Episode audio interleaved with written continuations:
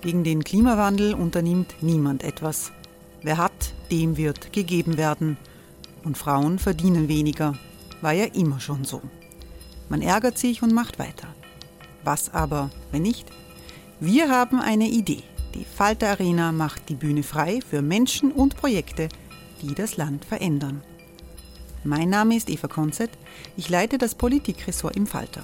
Und am Sonntag, den 26. Mai, veranstalten wir im Wiener Stadtsaal die nächste Falter Arena.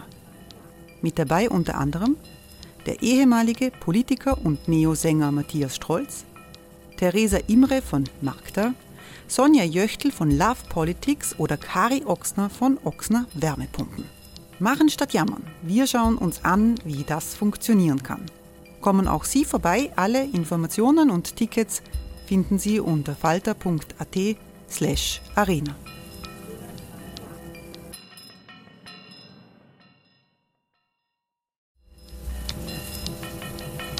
Falter-Podcasts werden durch Werbung unterstützt. Das hilft bei der Finanzierung unseres journalistischen Angebots. Die Erderhitzung ist kein Gefühl, aber mit vielen Gefühlen verbunden. Sorgen etwa oder Angst. Eine Veranstaltung gegen diese Ohnmacht ist Tipping Time, eine Klimakonferenz der Zivilgesellschaft. Von 9.5. bis 11.5. findet Tipping Time in Kooperation von Globe Art, Solektiv und Tangente St. Pölten statt und lädt ein zu Diskurs, Diskussionen und Workshops mit namhaften Vortragenden wie Nikolai Schulz und Friederike Otto. Weitere Informationen finden Sie auf www.tangentesanktpölten.at.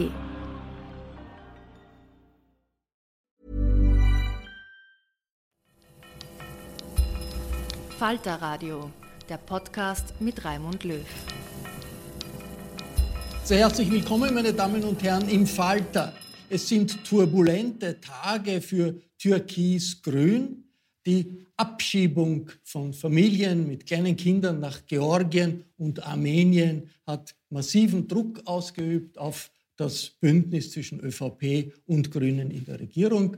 Vor allem die Grünen sind zu einem richtig gehenden Seiltanz gezwungen bei der Demonstration, die stattgefunden hat vor ein paar Wochen gegen diese Abschiebung, waren äh, grüne äh, Politikerinnen und Politiker dabei. Sie haben demonstriert gegen eine Aktion, die vom Innenminister ihrer Regierung ausgegangen ist.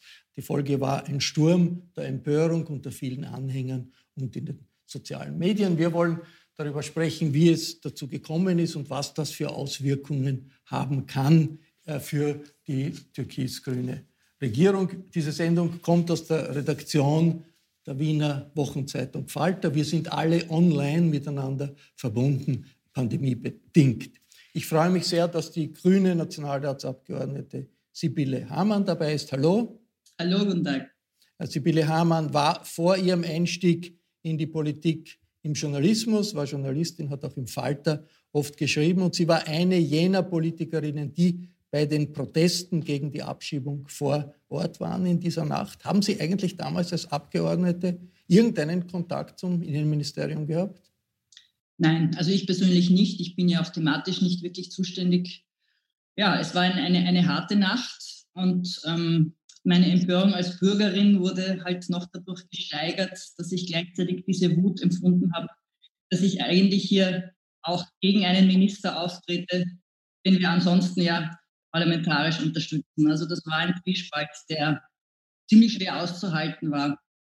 Ja, aber ich habe seine Handynummer nicht, sagen wir es mal so. Ich hätte, wenn es sich irgendwelche Möglichkeiten noch aufgetan hätten, ihm im letzten Moment noch zu sagen, jetzt wäre der Moment, es abzublasen, dann hätte ich das getan. Jetzt sind, ist einige Zeit vorbei. Äh, ist es jetzt das Ziel der Grünen, diese Ausweisung rückgängig zu machen und Tina, die, die, die junge Schülerin aus Georgien und ihre Familie und auch die anderen Familien wieder zurück nach Österreich zu holen? Na, auf jeden Fall. Also es geht darum, dass ja offenbar unser Rechtssystem vieles hergibt, was nicht ausgenutzt wird. Das sind Dinge, die müssten jetzt Juristen, Juristinnen klären. Da bin ich nicht die richtige Ansprechperson dafür. Aber so wie ich es verstanden habe, hätte es die Möglichkeit gegeben, ein humanitäres Bleiberecht noch zu prüfen. ja, wie jetzt die nächsten Schritte sein werden, das muss natürlich die Familie entscheiden, gemeinsam mit ähm, ihrem Anwalt. Aber wir werden sicher von unserer Seite her alles tun, um das zu befördern. Die Einrichtung dieser Kindeswohlkommission, die wir jetzt da gemacht haben, ist vielleicht auch eine Methode, um zu schauen, welche Spielräume eröffnet eigentlich das geltende Recht. Ähm, welche Möglichkeiten gibt es da noch, europäische ähm, Regelungen abzuwägen, auch das, das, Menschen, das Kindeswohl, das Menschenrecht auf, auf äh, Kinderrechte einzubringen in die, in die juristischen Entscheidungen. Welche Spielräume gibt es und das Maximum dessen, was da drinnen ist, müssen wir, müssen wir rausholen. Ich begrüße sehr herzlich den Journalisten. Ich, wir, wir, wir, sprechen gleich, gleich noch weiter. Ich begrüße jetzt sehr herzlich den Journalisten Richard Grasel. Guten Tag. Servus Raimund, hallo. Äh, Richard Grasl ist stellvertretender Chefredakteur des Kurier. Ebenfalls hier ist Falter-Chefreporterin Nina Horacek. Hallo. Hallo.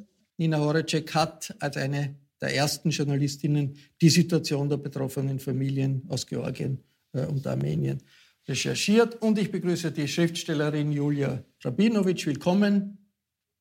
Julia Rabinovic ist Kolumnistin in verschiedenen Medien. Sie ist auch sehr aktiv in den sozialen Medien. Äh, Frau Rabinovic, Sie sind selbst ein Flüchtlingskind, sind mit sieben Jahren äh, aus der Sowjetunion nach Wien gekommen. Haben, war das ein Grund, diese Erfahrung, äh, dass Sie so bewegt waren durch die Abschiebung äh, dieser Familien, die da jetzt nach Georgien, nach, nach Armenien abgeschoben worden sind, dass Sie sich erinnert haben an Ihre eigene Erfahrung als Kind? Ähm, es ist ja natürlich so, äh, dass das Kind hier in Wien zu Hause ist, in Österreich zu Hause ist. Das heißt, Herkunftsregion äh, ist eigentlich hier. Sie wird aus ihrer Herkunftsregion entfernt, um es ganz genau zu sagen. Und natürlich kann ich mich sehr gut in sie hineinversetzen, denn ich habe Ähnliches erlebt. Nur in meinem Fall war das sogar weniger schlimm, weil ich jünger war, weil ich nicht in der Pubertät war, weil das Außen der Familie sozusagen noch nicht so fortgeschritten gewesen ist, wie bei Tina zum Beispiel äh, es der Fall ist. Und äh, natürlich war das nicht nur meine eigene Erfahrung, sondern auch meine Erfahrung als Dolmetscherin, als ich äh, im Flüchtlingsdienst der Diakonie und bei Hemmerjad äh, als Übersetzerin gearbeitet habe. Da habe ich sehr viele Familien betreut, auch viele Jugendliche. Und ich kenne diese Angst, diese Anspannung, dieses Elend, diese Hoffnung sehr gut. Und ich kenne auch die Reaktionen gut, wenn man glaubt, dass es vorbei ist, dass es zerstört ist, dass diese Hoffnungen keine Grundlage mehr haben. Insofern ja, dieser Fall hat mich sehr mitgenommen. Nina äh, Horacek, äh, die Grünen sind ziemlich geprügelt worden dieser Tage wegen dieser Situation von Personen, die traditionell äh, Unterstützer der Grünen sind. Man hat ihnen vorgeworfen, mangelndes Rückgrat, äh, Warum gehen, gehen Sie da in die Knie vor der ÖVP? Ist das wirklich gerechtfertigt angesichts der politischen Verhältnisse, Machtverhältnisse in Österreich, die es gibt? Na, ich würde sagen, wenn man das als Kniefall bezeichnet, der Grünen ähm, im Asyl- und Menschenrechtsbereich, dann war dieser Kniefall eigentlich schon mit dem Regierungsprogramm. Also da steht ja ganz klar drinnen, dass die ÖVP nicht bereit ist, ihre Linie in diesen Fragen zu ändern. Und die Grünen haben gesagt, okay, wir gehen trotzdem in die Koalition und haben ja auch eine sehr große Zustimmung unter ihren Mitgliedern gehabt bei dieser Abstimmung.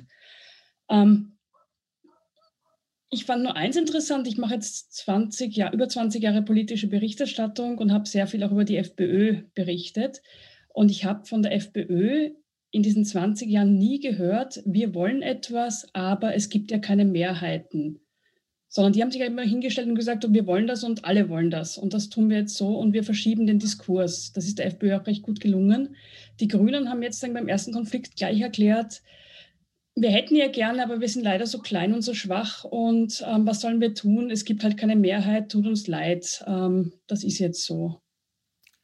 Richard Grasl, wie ist die Haltung der ÖVP zu interpretieren. Klar, die ÖVP-Vertreter sagen jetzt, sie, die Gerichte haben entschieden, sie haben, keine andere Wahl gehabt, dass diese, der Innenminister hat keine andere Wahl gehabt, dass diese äh, Abschiebung zu veranlassen. Wir wissen aber natürlich in der Realität politisch, es gibt immer irgendeinen Spielraum für Rücksichtnahmen. Äh, hätte es auch in dem Fall äh, sicher gegeben. Warum? Es wehrt sich die ÖVP, lehnt die ÖVP ein Signal in Richtung einer humanitären Gäste ab, obwohl der ÖVP doch sehr bewusst sein muss, wie wahnsinnig schwer erschüttert äh, der Koalitionspartner Grüne dadurch wird.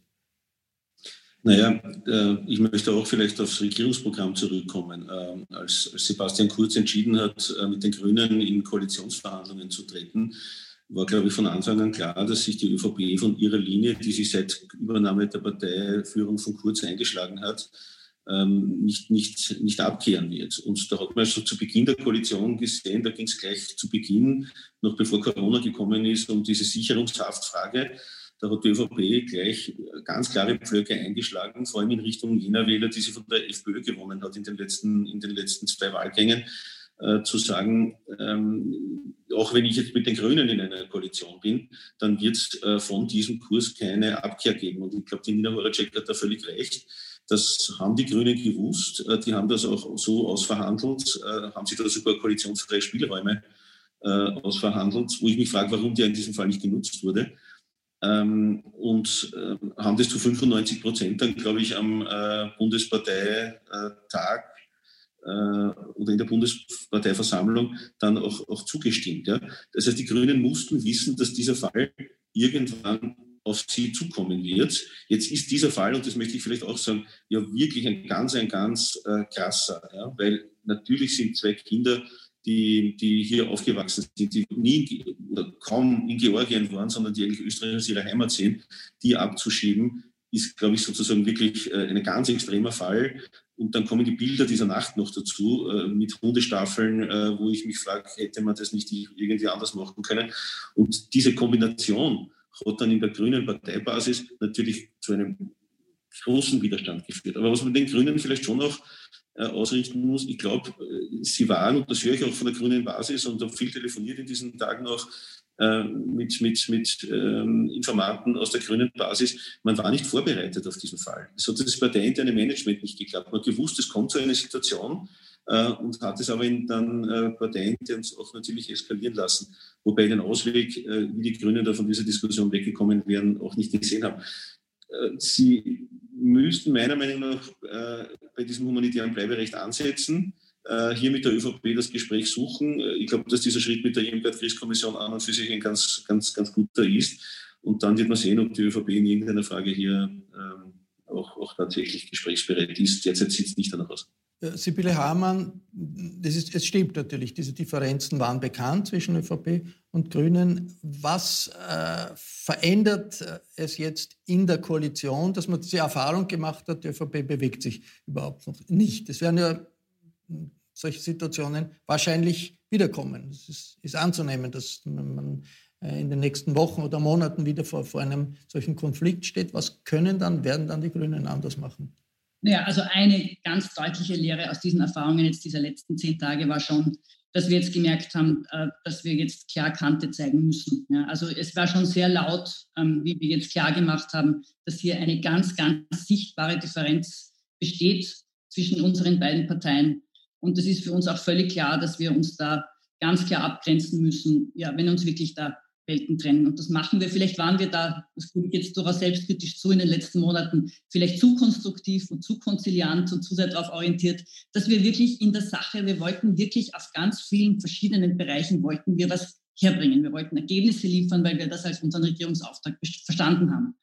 Da muss man wahrscheinlich wirklich mehr darauf achten, dass es auch die symbolische Ebene gibt, dass es auch eine starke emotionale Ebene gibt und dass wir uns wirklich hinstellen müssen und klar einstehen für das, was wir wollen. Der Journalist äh, Peter Michael Lingens schreibt im Falter, der diese Woche erscheint, es wäre eigentlich das Kräfteverhältnis ganz gut gewesen. Kogler hätte äh, de facto ein Ultimatum stellen können äh, dem äh, Bundeskanzler, weil die ÖVP äh, sich in einem solchen humanitären Fall zu bewegen, der Preis wäre geringer gewesen als die Gefahr, dass er die ganze Koalition in Fra Frage ja, stellt. Hat das, das was für Sie? Den Ultimaten, dass man das so schnell übers Knie bricht, ist natürlich eine Sache, das macht man nicht leichtfertig. Das macht man vor allem nicht in einer Situation wie jetzt, wo wir wirklich eine riesige Krise haben, nicht nur gesundheitspolitisch, sondern auch ökonomisch. Aber was man schon noch sagen muss, es ist ja nicht so, dass der Druck nur auf uns hier lasten würde. Wir haben ja in der ÖVP auch gegenläufige Kräfte. Wir haben auch dort eine Spaltung. Wir haben auch dort Gruppen, die gar nicht so klein sind, äh, die das christlich-soziale eigentlich vertreten. Wir haben Bürgermeister und Bürgermeisterinnen im ganzen Land, die eigentlich sagen, wir wollen helfen, hat man ja auch bei Moria schon gesehen. Die haben gesagt, wir haben Platz in unserer Gemeinde, bitte lasst uns doch helfen.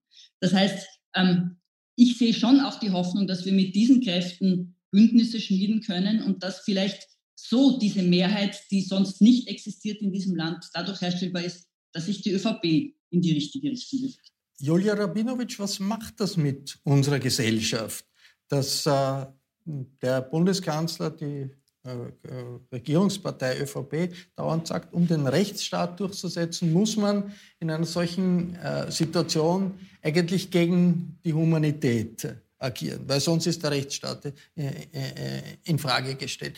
Was, was macht das mit einer Gesellschaft, wo die Härte eigentlich plötzlich äh, das Dominante ist, auch die Rücksichtslosigkeit gegenüber individuellen Schicksalen das Dominante wird?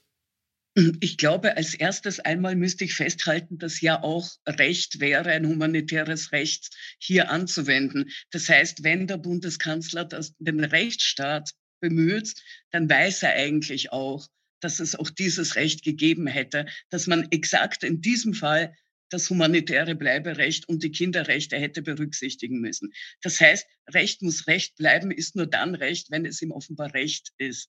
Und das finde ich dann doch ein bisschen schade äh, und schlimm für die betroffene Familie. Und was es mit der Gesellschaft macht, sehen wir teilweise äh, auch äh, an dem, wie mit der Quarantäne umgegangen wird, wie mit dem Lockdown umgegangen wird, wie äh, die Gesellschaft insgesamt auf eine Krise reagiert. Äh, wer das Recht der Ich-AG vertritt, der wird nicht sehr äh, empathisch unterwegs sein. Und ich glaube, dass unsere Gesellschaft stark daran leidet, nicht empathisch genug zu sein. Es ist nämlich nicht nur so, dass die Person, die gerade Hilfe benötigt, und diese Hilfe nicht bekommt, äh, das Opfer einer solchen Handlung ist, sondern unsere gesamte Gesellschaft ist es. Wir gewöhnen uns daran, verroht zu sein. Wir gewöhnen uns daran, über Elend hinwegzusehen. Und ich glaube, das ist nie gut in keiner Gesellschaft.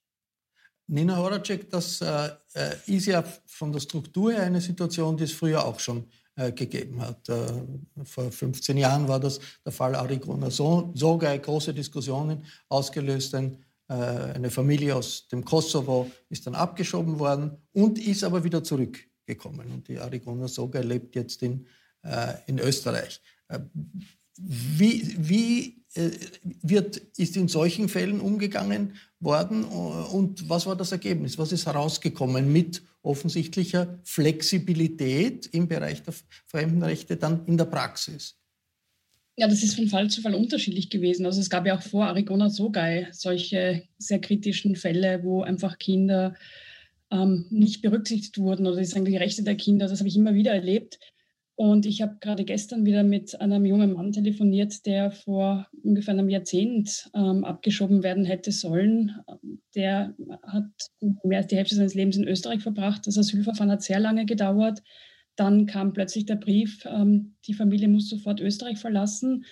Da war es damals so, dass die Schule, wie auch jetzt ähm, die Schülerinnen und Schüler, in diesem Fall von der Tina und auch in einem anderen Fall von zwei Jugendlichen im, am Räumannplatz äh, protestiert haben und der damals Teenager, junge Mann, durfte dann hier bleiben. Es ist halt also ein Gnadenrecht. Und so gesehen finde ich es auch gut, dass es jetzt diese Kommission gibt, dass mal sagen, aufgearbeitet wird, ähm, wie finden diese Entscheidungen statt, wie werden die Kinderrechte und der Schutz der Kinder berücksichtigt in Verfahren.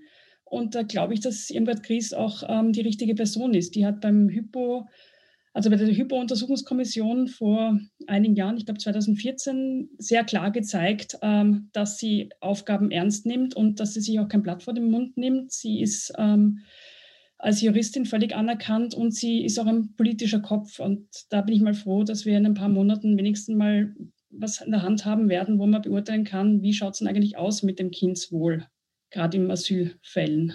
Äh, Richard Grassl, wie äh, ist die Situation in der ÖVP? Die ÖVP äh, hat das, was man so allgemein als die christlich-sozialen Elemente äh, der Politik äh, betrifft, der, politischen Ideen äh, betrifft, ein bisschen entsorgt und, und, und äh, an die Stelle äh, sind dann äh, Thesen, die, die, man sich eigentlich von der FPÖ eher erwarten würde, gekommen. Eine solche Kommission, wie sie jetzt da im Justizministerium gebildet wird, die herausfindet, okay, es gibt viel mehr Möglichkeiten, humanitäres Bleiberecht anzuwenden. Kinderrechte sollen eine größere Bedeutung haben. Könnte das eine Rutsche sein, auch für den Bundeskanzler wegzukommen von dieser äh, Position der totalen Härte und der ausschließlichen Härte?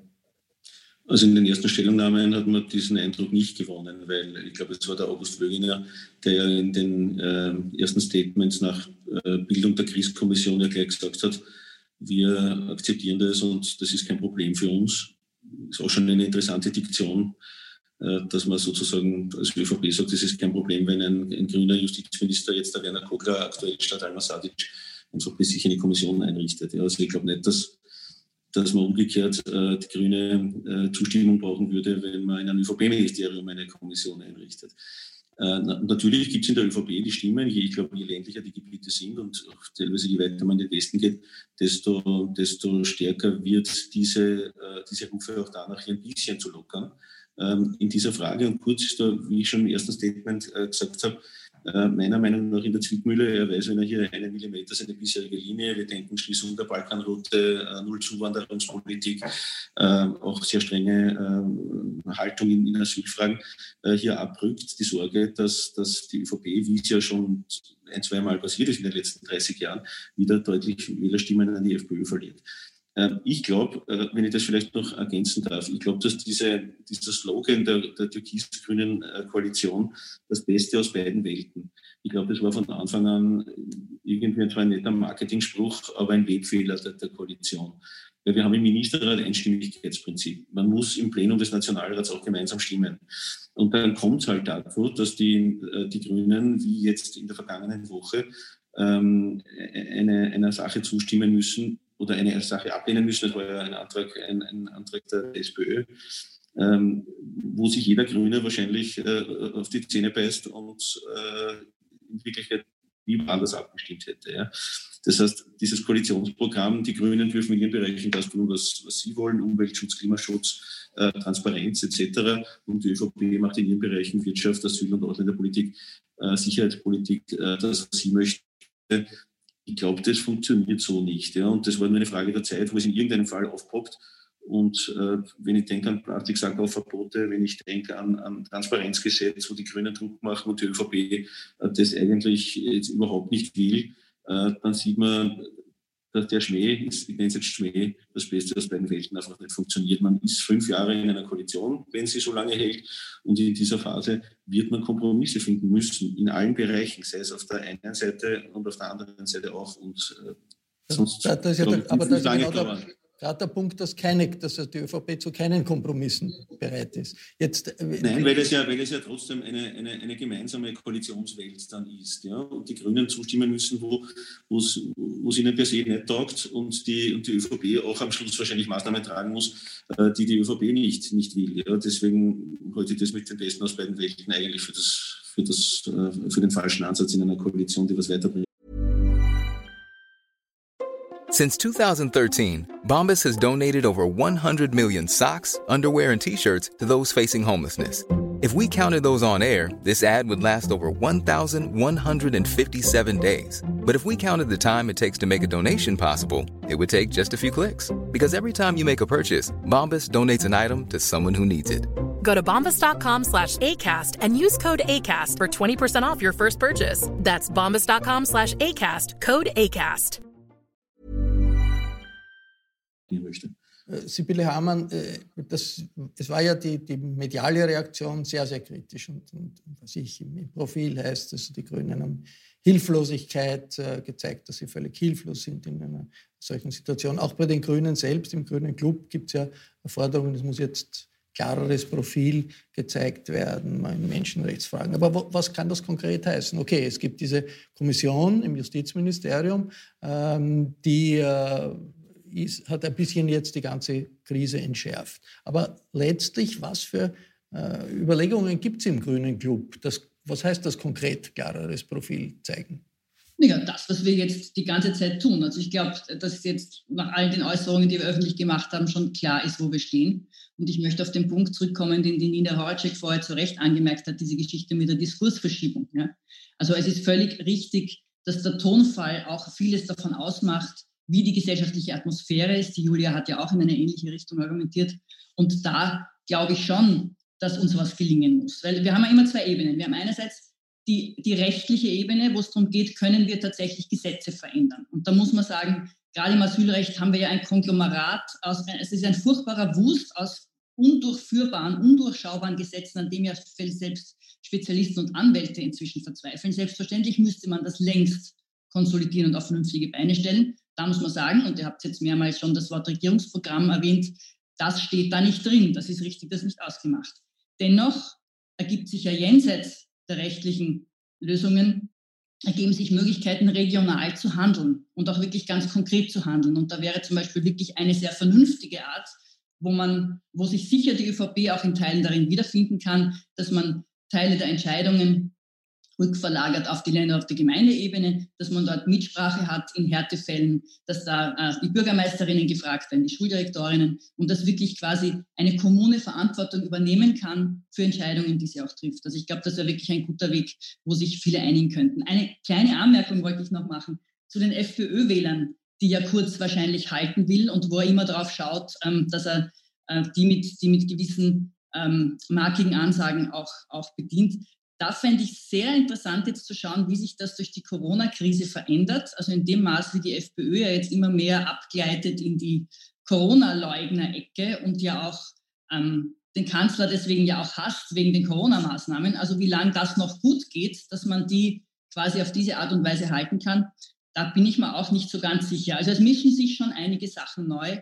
Ja, und da werden wir ganz sicher klar Position beziehen. Äh, Nina Horacek, ähm, ein bisschen eine Bilanz dieser Erfahrung. Bei vielen, in vielen Zeitungen lese ich, auch von Chefredakteuren, das ist irgendwie äh, der Anfang vom Ende dieser Regierung.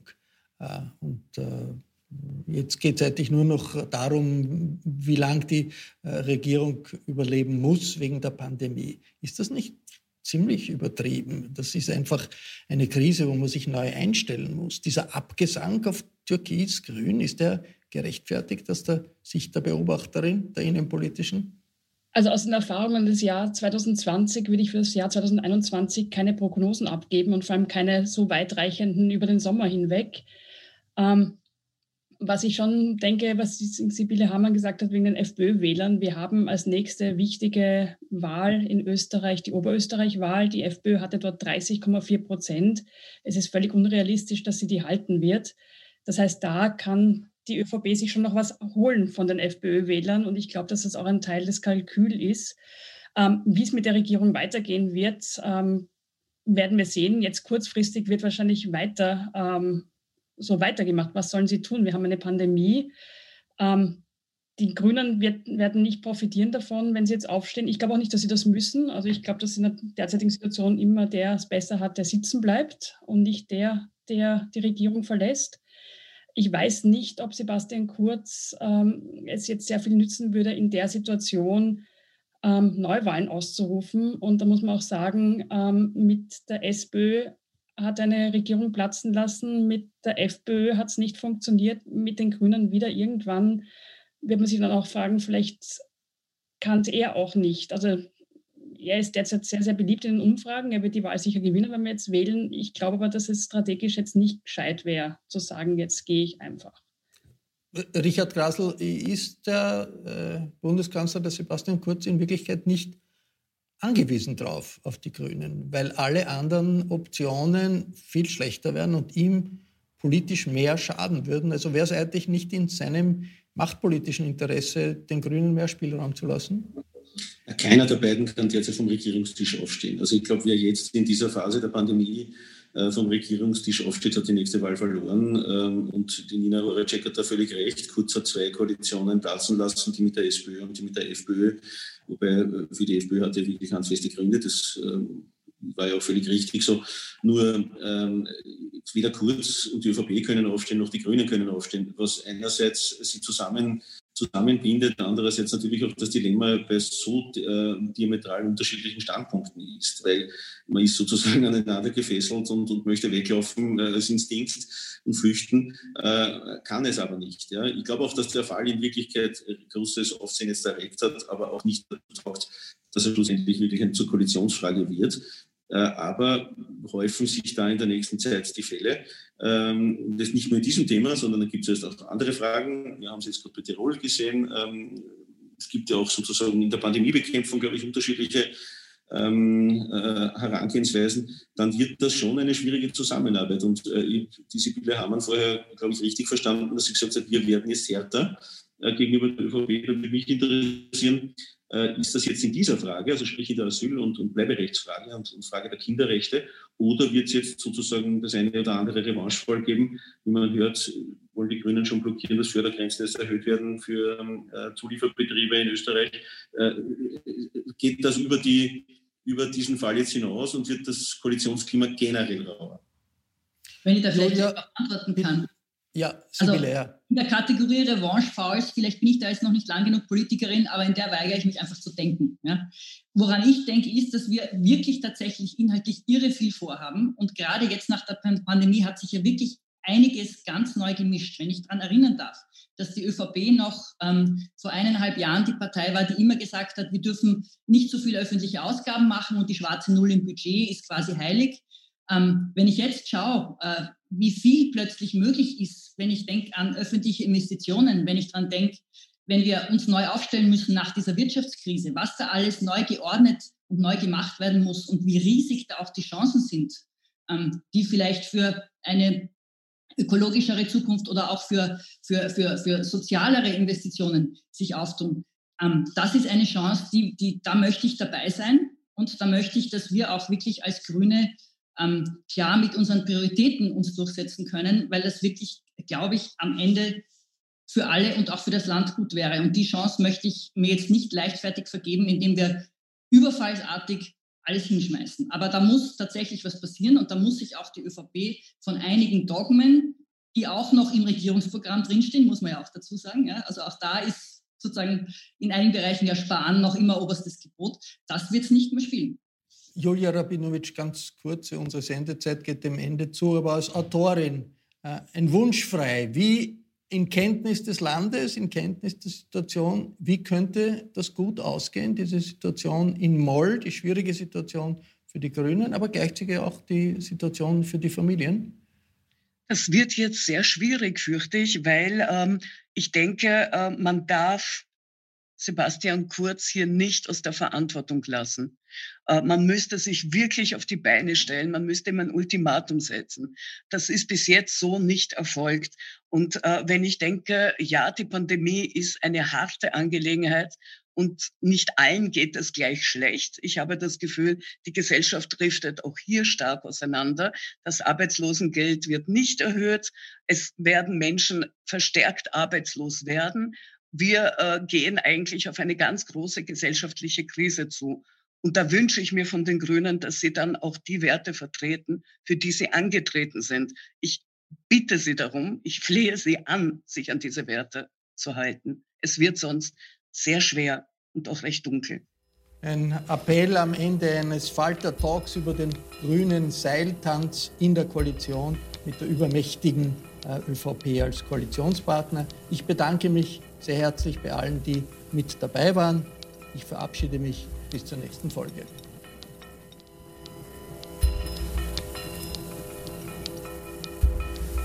Sie hörten das Falterradio, den Podcast mit Raimund Löw.